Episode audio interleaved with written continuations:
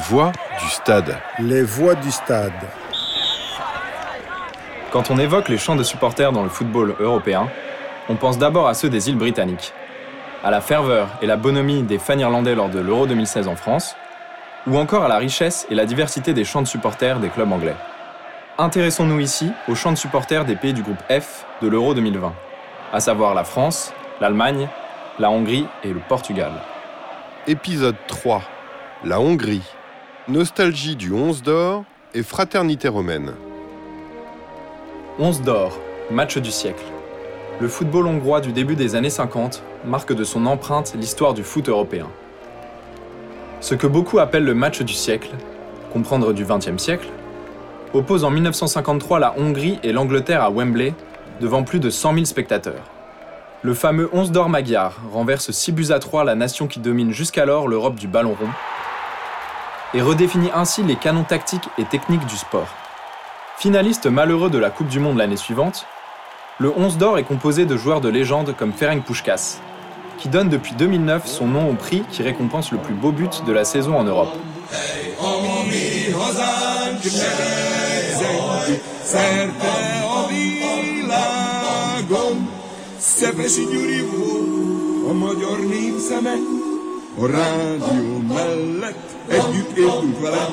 Sorti en 1986, cet hymne du Hobo Blues Band chante la gloire du 11 d'or et de la Hongrie communiste.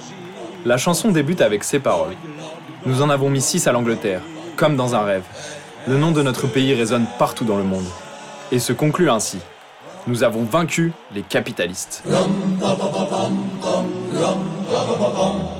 Ce morceau coïncide avec le début d'une longue période de disette pour les supporters hongrois, privés de grandes compétitions internationales jusqu'en 2016. C'est donc en France, lors du précédent championnat d'Europe, qu'ils signent leur retour. Ici un exemple dans les rues de Marseille, avec un clapping tonitruant.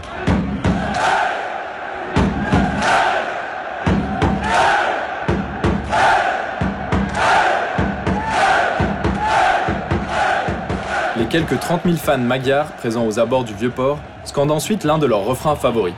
Ria, Ria, Ungaria.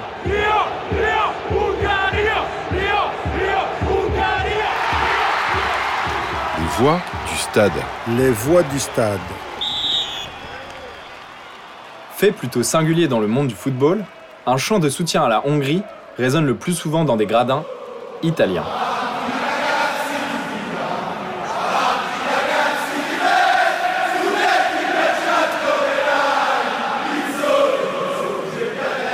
Avanti ragazzi di Buda est un chant écrit par Pier Francesco Pinguitore en 1666, en hommage à l'insurrection populaire de Budapest, réprimée par l'Union soviétique dix ans plus tôt, répression qui précipite entre autres la chute du 11 d'or.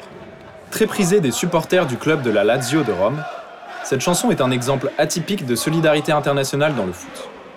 On y entend notamment Étudiants, paysans, ouvriers, le soleil ne se lève plus à l'est. Nous sommes restés éveillés une nuit, une nuit d'une centaine de mois, peut-être plus, rêvant de ces jours d'octobre, l'aube de la jeunesse hongroise. Si la Hongrie est restée absente de la scène footballistique européenne et internationale pendant 30 ans, elle n'en demeure pas moins l'une des nations emblématiques. Chantre d'un passé glorieux, ses supporters retrouvent aujourd'hui de la voix et peuvent même compter sur leurs camarades tifosi pour célébrer leur histoire mouvementée. Les voix du stade. Les voix du stade. Un podcast de la Philharmonie de Paris. Prochain épisode, le Portugal. Chanter le spectacle, mais surtout la victoire.